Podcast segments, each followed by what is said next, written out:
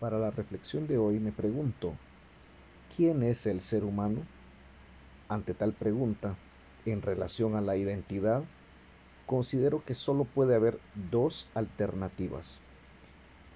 O es criatura de Dios, imagen de Dios, don de Dios con propósito, o es un producto planificado que Él mismo permite que lo creen y manipulen.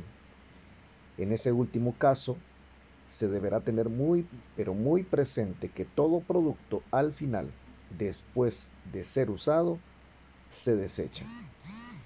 La Biblia enseña que cada ser humano es creado por amor, hecho a imagen y semejanza de Dios, según dice Génesis capítulo 1, versículo 26.